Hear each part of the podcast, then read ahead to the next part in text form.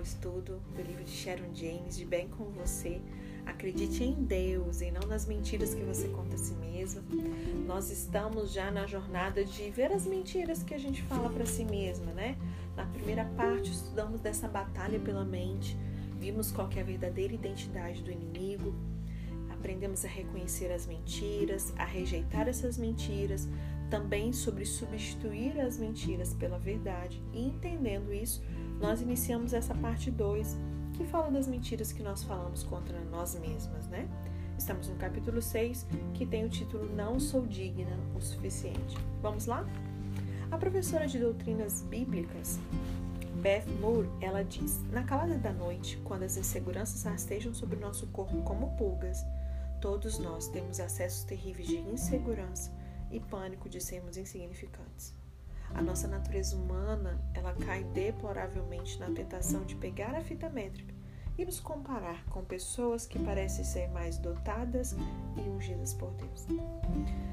Há muitas mulheres vivendo em derrota silenciosa.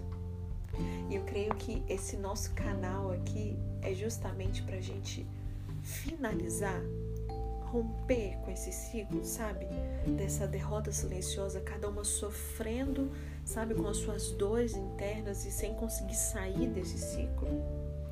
E muitas sofrem nessa derrota silenciosa se comparando com outras que, da mesma forma, vivem também numa derrota secreta. E às vezes você olha aquele Instagram de uma mulher você olha, sabe, se compara e acha que aquela grama é tão verde, que aquela vida é tão perfeita, sendo que muitas das vezes aquilo ali não passa de fake, né?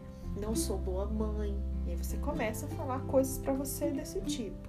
Você não é uma boa mãe, não sou uma boa esposa, não sou uma boa cristã, não sou uma boa testemunha, não sou boa dona de casa, não sou uma boa cozinheira, não sou boa isso, aquilo. Às vezes tem um pouco de verdade nisso, ok? É uma coisa que você precisa desenvolver. Pode até ser, mas não é esse o caso que a gente está falando aqui. E aí, uma a uma, as pétalas caem dessa linda flor que Deus criou. Essa flor é eu e você. Igual a uma chuva de papel picado, os nossos pedacinhos de confiança se espalham nas ruas enquanto o desfile segue em frente. Lamentavelmente, eu perdi muitos anos preciosos presa na, nas mentiras do inimigo antes de estender as mãos acorrentadas a Deus e dizer: Eu estou pronta para que o Senhor me liberte. Pense nisso. Jacó era mentiroso, Moisés era gago, Gideão era covarde, Davi era adúltero, Raabe era prostituta, Esther era órfã, a jumenta de Balaão era uma jumenta. Ainda assim, Deus usou cada um deles para promover o seu reino. Deus ele não nos chama porque nós temos dons ou talentos, uau, que mulher incrível. Ele nos usa porque somos obedientes a Ele, dependentes dele, é tudo sobre Ele, não tem nada a ver comigo com você. Deus ele não chama os capacitados, né? Ele qualifica os que são chamados, aqueles que dizem sim ao chamado dele. E a verdade é essa: se você nasceu de novo em Cristo, quando é Deus ele olha para você, ele vê Jesus. E amiga, Jesus é digno o suficiente. Então não tem essa história de que você não é boa e digno o suficiente. Você é digna o suficiente porque ele a fez. Não porque você mereça, mas porque ele te fez. Foi uma escolha dele. Então vamos lá, muito bem. Você, talvez você acredite que você seja digno o suficiente para Deus. Talvez você acredite que Deus, quando olha para você, vê Jesus. Mas e daí? Você acredita que você é digno o suficiente para servi-lo na terra? Você acredita que pelo fato de Jesus viver em você, você é digno o suficiente para cumprir o chamado dele que ele lhe fez? Você acredita que tem potencial? Querida irmã, isso é muito importante. E Sharon nos diz que ela tem orado para que lágrimas derramadas no teclado do computador não provoquem um curto-circuito. Eu imagino o que tem sido essa experiência ao criar esse livro. Nós precisamos entender que quando nós estamos em Cristo, somos dignas o suficiente para cumprir o chamado dele. Há muitos irmãos e irmãs em Cristo aprisionados na mentira de que não são dignos o bastante para ser tudo aquilo que Deus planejou para eles. E eu sei porque eu fui uma dessas pessoas. Então, logo eu comecei a sair do casulo da inferioridade, insegurança e incompetência decorrente de muitos anos em que eu acreditei nas mentiras. Deus ele começou a me dar um vislumbre dos planos que ele tinha para mim. Igual uma marmota que volta a se encolher em sua toca para mais seis semanas de inverno, eu gritei: não sou digno o suficiente. Encontre outra pessoa. Quantas de nós, ao Deus mostrar um vislumbre do chamado, dos planos que ele tem para você, você olha e fala: impossível, ele deve ter errado de pessoa. O endereço que o senhor mandou tá errado. Pai, olha só, não dá, não sou digno o suficiente, pode encontrar outra pessoa. E foi quando Deus começou a me mostrar um grupo de mulheres que sentiam o mesmo que eu. Olha só, Moisés, ele foi um dos grandes líderes da história. E depois de ser criado na casa de Faraó como um filho adotivo, ele chegou aos 40 anos de idade, certo de que ele estava pronto para livrar a nação israelita da escravidão. Só que aí o plano dele fracassou terrivelmente. E depois que Moisés matou aquele capataz egípcio, o faraó quis a vida de Moisés em troca. E aquele homem que um dia foi poderoso em palavras e ações, fugiu do palácio e se escondeu na terra de Midian. Nos 40 anos seguintes, Moisés tomou conta de ovelhas sujas e mal cheirosas. A sua insegurança chegou a tal ponto que ele passou a ter dificuldade de falar e preferia a companhia das ovelhas do que das pessoas. Aquilo ali era uma fuga para ele, não que houvesse problema em ser pastor de ovelhas, né? Davi o era também, enfim. Quantos homens na Bíblia relatam que faziam esse trabalho? O negócio não é isso, é porque aquilo ali era uma fuga para ele. E foi nessa época, quando Moisés atingiu o ponto mais baixo na vida, se assim a gente pode dizer, que Deus decidiu que ele estava pronto para liderar. Aleluia, as loucuras de Jesus, né, gente? E Deus apareceu a ele numa sarça em chamas, vocês devem conhecer muito bem essa história e chamou ele para conduzir a nação israelita para fora do Egito. Moisés, Moisés, Deus chamou a ver Moisés ali se aproximando da sarça ardente.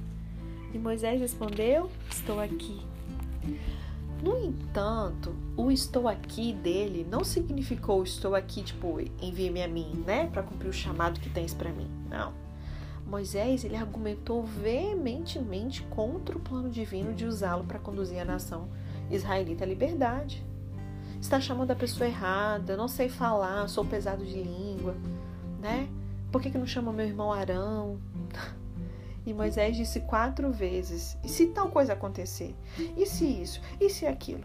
E todas as vezes Deus respondeu: Eu estarei com você. E esta é a resposta que Deus dá para mim e para você hoje, mulher do reino. Veja, quando Moisés pensou que ele estava pronto, aos 40 anos de idade, ele não estava. Quando ele pensou que não estava pronto, aos 80 anos, ele estava. Quando. Pense sobre isso. Quando estamos prontas para fazer o impossível para Deus? Quando Ele nos chama e sabemos que não podemos fazer nada sozinhos mas mediante o poder dele operando em nós. A gente costuma dizer que se você se sente muito pronta, amor, esquece, não tá. A pessoa que muito acha que tá ok, esquece. Agora, se você acha realmente que não tá pronta, então essa é a hora. Entendam, obviamente, que não dá pra gente negligenciar, negligenciar tempos de preparo, processos que são necessários, ok? Vamos ter uma maturidade ao ouvir essas palavras aqui, tá bom? Nós somos suficientemente dignas quando o poder de Deus trabalha dentro de nós. E então logo acreditou que Deus o conduziria. Moisés ele adquiriu, adquiriu confiança para começar a agir. Relembre o que nós estudamos em Mulheres Reconstruídas. Tem todo um processo onde ele vai te reconduzir, te reposicionar no seu chamado. Era isso aqui que Deus estava fazendo com Moisés, reposicionando ele no chamado dele. Depois ele passar ali entre as ruínas e escombros dele desses 40 anos em Midian, ele foi reposicionado. Como se fosse uma mulher reconstruída, sendo um homem reconstruído, não é verdade? E Gideão foi outro guerreiro poderoso que também questionou o chamado divino. Quando Deus falou com Gideão para lhe atribuir a missão de ser o novo líder do exército israelita, Gideão estava malhando trigo em um tanque de prensar uvas. Olha só, não é comum, você já deve saber disso, não sei se você já estudou sobre essa história. Não é comum malhar trigo em um tanque desses. Malha-se o trigo, atirando para o ar em um campo aberto, deixando que o vento leve a palha embora. Então, o que, que ele estava fazendo num tanque de prensar uvas? Olha só, Gideão, ele estava com tanto medo de seus inimigos que ele se escondeu. Ei, mulher, para de se esconder. E mesmo assim, é, quando lhe apareceu o anjo do Senhor, se dirigiu a ele da seguinte maneira: está lá em Juízes 6, verso 12. O Senhor está com você. Olha como Deus olhava ele, poderoso guerreiro. Gente, medroso, estava escondido, mas como que Deus chamou ele? Poderoso guerreiro, aleluia! E eu posso ver Gideão olhando ao redor e perguntando: será que ele está falando com quem? Falando comigo? Poderoso guerreiro? Só que sim, Deus falou em poderoso guerreiro porque ele conhecia o potencial de Gideão caso ele confiasse na ação do poder de Deus por meio dele. Agora, vamos falar de um dos líderes mais poderosos. Então, vimos Moisés, Gideão. Vamos falar agora de um dos líderes mais poderosos de todos os tempos, o rei Davi. Quando foi ungir o novo rei de Israel, o profeta Samuel pediu ali para ver todos os filhos de Jessé, né? Um a um, os rapazes fortes, robustos, ali desfilaram ali na frente é, diante de Samuel para serem inspecionados, mas Deus rejeitou todos, apesar de Samuel ter achado que Eliabe ele tinha um porte de rei, né? Quantas pessoas têm até o porte, mas não tem a unção, o chamado estabelecido para o Senhor, não vai adiantar nada, né? E aí o Senhor ele disse a Samuel: Não considere a sua aparência nem a sua altura, porque eu o rejeitei. O Senhor não vê como um homem. O homem vê a aparência, mas o Senhor vê o coração. Está lá em 1 Samuel 16, 7. E aí, confuso, nós conhecemos a história, vamos falar sobre ela aqui de novo, tá ok? Samuel pergunta para Jessé: São só estes? Não tem nenhum outro filho? E aí Jessé respondeu: Bom, tenho mais um filho. Davi está no campo cuidando do rebanho. Davi era o caçula e nunca passou pela cabeça de Jessé que ele poderia ser rei. Quando, porém, o menino foi trazido, Deus manifestou a sua aprovação. Gente, isso sem falar nas mulheres da Bíblia. Meu Deus do céu. Se você, se, se, fosse, se você fosse Deus e quisesse relacionar, por exemplo, cinco mulheres na linhagem de Jesus, quem que você escolheria? Talvez escolhesse a senhora Noé, né? Ou a senhora Moisés, ou a encantadora senhora de Abraão. Mas Deus ele tinha uma ideia diferente. No capítulo 1 de Mateus, além de Maria, olha quem que o Senhor relaciona ali. Tamar, que teve um encontro incesto com o sogro. Raabe, uma prostituta. Ruth, uma estrangeira vinda de uma terra amaldiçoada. Batseba, que teve uma aventura ali amorosa com o rei Davi, foi amante de Davi. E são mulheres que provavelmente nós não escolheríamos, na é verdade, não vamos ser hipócritas. Mas ao olharmos para o exemplo maravilhoso de 1 Coríntios 1, verso 26 a 31, em que nós lemos que Deus escolheu as pessoas fracas e desprezadas, porque é delas que ele receberá a maior glória. Aleluia. Olha só, para Deus, elas eram dignas o suficiente. Talvez você se enquadre não na lista da esposa de Abraão, sabe? Aquela linhagem perfeita, aquela mulher que não tem pecado algum, que a, a história dela é limpinha, alva como a neve. Mas talvez a sua história, como dessas mulheres aqui, vem de uma terra amaldiçoada, ou você teve relações incestuosas com alguém, você teve uma vida sexual toda bagunçada, você já se envolveu em adultério, você é órfão, você é viúva, sei lá. Sabe, tantas coisas que aos nossos olhos, não, eu não seria digna para ficar fazendo parte da linhagem de Jesus. Pois é. Mas para Deus essas mulheres eram dignas o suficiente. E ele quer dizer para mim e para você que você também é digna o suficiente. Vamos falar para finalizar sobre essa obra extraordinária de Deus que ele realiza por meio de pessoas comuns? Deus ele gosta de realizar obras extraordinárias por meio de pessoas comuns que trarão glória ao nome dele.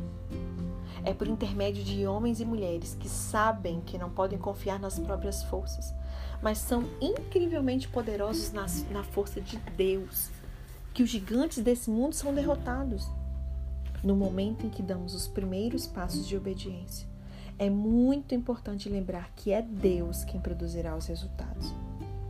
Eu adoro um relato sobre um dos pregadores mais famosos do século XIX, Charles Spurgeon.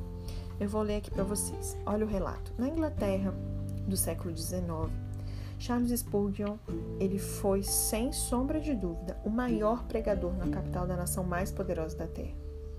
Multidões imensas, inclusive de ricos e poderosos, vinham ao cavernoso tabernáculo metropolitano de Londres para ouvi-lo pregar o evangelho.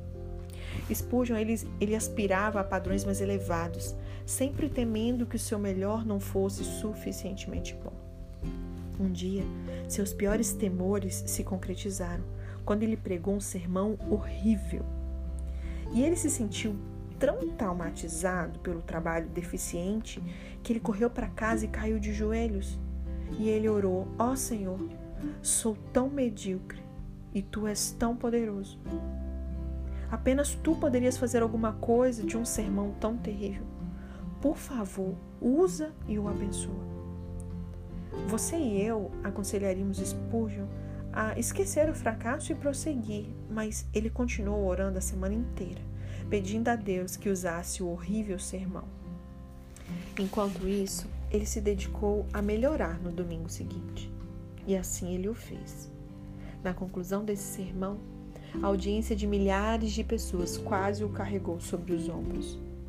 Mas Spurgeon não se deixava enganar. Ele decidiu manter um registro cuidadoso dos resultados dos dois sermões.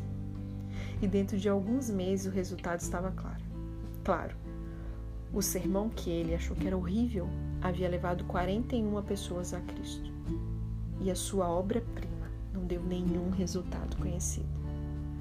Quando ele pensou que era bom o suficiente, baseando-se nas suas próprias forças, Spurgeon não era. Quando ele pensou que não era bom o suficiente, Deus era. Deus é capaz de fazer infinitamente mais de tudo que pedimos ou pensamos, conforme está lá em Efésios 3, no verso 20.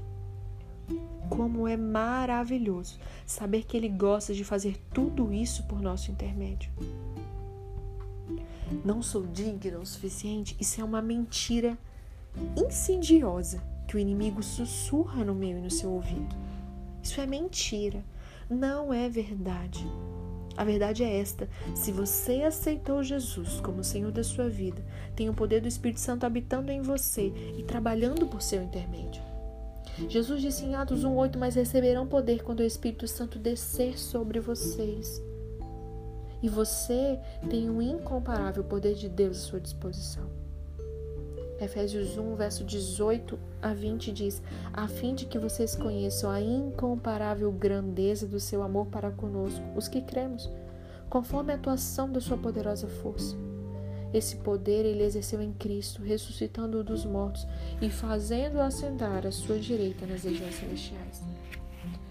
O mesmo poder que ressuscitou Jesus dentre os mortos, por um acaso ele está onde? Ele está trabalhando dentro de nós? Sim, é o mesmo poder, o mesmo poder que ressuscitou Jesus dos mortos. É o mesmo poder que está trabalhando dentro de mim e de você. Jesus declarou: Digo-lhes a verdade, você não adora quando ele diz isso? Quando ele fala assim: Digo-lhes a verdade. Eu amo quando ele fala isso. Aquele que crê em mim fará também as obras que eu tenho realizado fará coisas ainda maiores do que essas, porque eu estou indo para o Pai. Está lá em João 14, no verso 12. Qual que é, qual a relação entre ir para o Pai e o poder que nós recebemos? Né? Que ele fala que quando ele estava indo para o Pai, que nós faríamos obras maiores e tal. Então, que relação tem entre Jesus ir para o Pai e o poder que nós recebemos? Olha a explicação. Assim que Jesus foi para o Pai, o Espírito Santo veio habitar nos cristãos. Se vocês me amam, obedecerão os meus mandamentos, e eu pedirei ao Pai, e ele lhes dará outro consolador para estar com vocês para sempre, o Espírito da Verdade. Conforme está lá em João 14, verso 15 a 17. A sobrevivente do Holocausto, Corinne de Boom, ela passou os últimos anos da sua vida falando a homens e mulheres do mundo inteiro a respeito de Deus, do que Deus, é, desse Deus que sustentou ela durante a prisão e que libertou ela dos campos de concentração nazista. E durante uma de suas apresentações, ela ergueu uma luva branca feminina e disse: ela perguntou, o que essa luva branca é capaz de fazer? A luva não pode fazer nada. Ah, mas se minha mão estiver dentro, ela pode fazer muitas coisas: cozinhar, tocar piano, escrever. Bem, vocês dirão que não é a luva, mas a mão dentro da luva que faz isso. Sim, é verdade. Eu lhes digo que não somos nada além de luvas. A mão de dentro da luva é o Espírito Santo de Deus. Será que a luva fará alguma coisa se estiver perto, bem perto da mão? Não. A luva ela precisa ter a mão dentro dela para realizar o, o trabalho. E é exatamente isso que ocorre com a gente. Nós precisamos ter o Espírito Santo dentro de nós para realizar a obra que Deus preparou. Aleluia. E eu vou dizer uma coisa, uma coisa meio perigosa em que eu mesma tenho dificuldade às vezes de acreditar, tá? Quando nós afirmamos não sou digno o suficiente, é como se nós disséssemos que Jesus não é suficientemente digno ou que o Espírito Santo não é digno bastante. Por quê? Porque Jesus está em nós, não é isso que nós vimos em João 14, 20? O Espírito Santo está dentro de nós, conforme João 14, 17. Então eles não são dignos? Claro que são. Está na hora de você e eu, a gente se ver como Deus nos vê. Chega de andar em casa de espelhos com imagens distorcidas. Amém? Vamos ver como Deus nos vê. Sabe como Deus te vê? Ele te vê como filha. Confere na sua Bíblia João 1,12. Ele também te vê como alguém que foi completamente justificada. Olha o que diz na sua Bíblia em Romanos 5,1. Ele também vê você livre de condenação. Que, que o Romanos 8,1 te diz? Ele diz também que você tem a mente de Cristo. Confira em 1 Coríntios 2,16. Você também se tornou a justiça de Deus. Confira o que tua Bíblia diz em 2 Coríntios 5,21. Ele também te vê como abençoada com bênçãos espirituais, está lá em Efésios 1,3. Ele vê como você é justa e santa. Olha Efésios 4,24. Você foi redimida e perdoada de todos os seus pecados, conforme Colossenses 1,14. É o lugar onde Cristo habita. Você, ele vive em você. Confira Colossenses 1,27. Colossenses 2,10 diz que você é plena em Cristo. Colossenses 3,12 diz que você é escolhida de Deus, santa, amada. Lá em 2 Timóteo, o apóstolo Paulo diz no capítulo 1, verso 7, que você recebeu o espírito de poder, de amor, de equilíbrio. Você é participante da natureza divina, conforme você pode conferir lá em 2 Pedro 1,4. E isso, minha amiga, é apenas o começo, eu só falei algumas das coisas. Fale esses versículos em voz alta, fale a sua alma. Sabe quando você está se sentindo assim? Não sou digna para não falar outras coisas? Sabe quando você está se sentindo mal? Quando você vê que aquela mentira entrou no seu coração e você não está se vendo como Deus, pega essas verdades, anota versículo por versículo. À medida que você vai ouvindo o áudio, anota o versículo, pausa, anota o versículo e pausa. Eu vou ler de novo somente os versículos para você anotar tudinho aí, tá bom? Fale a sua alma. Acredite na verdade acerca de quem você é. Você é mais digna graças àquele que vive em você e trabalha por seu intermédio. Amém? Então, vou falar de novo os textos para você anotar aí. Ouve a referência, pausa o áudio, anota a próxima referência e vai assim. João 1,12, Romanos 5,1, Romanos 8,1, 1 Coríntios, capítulo 2, verso 16, 2 Coríntios 5, 21, Efésios 1, 3, Efésios 4, 24, Colossenses capítulo 1, verso 14, verso 27, Colossenses 2, verso 10, Colossenses 3, verso 12, 2 Timóteo 1, 7, 2 Pedro 1, 4. Você é mais digna graças àquele que vive em você e que trabalha por seu intermédio. Amém? Até amanhã.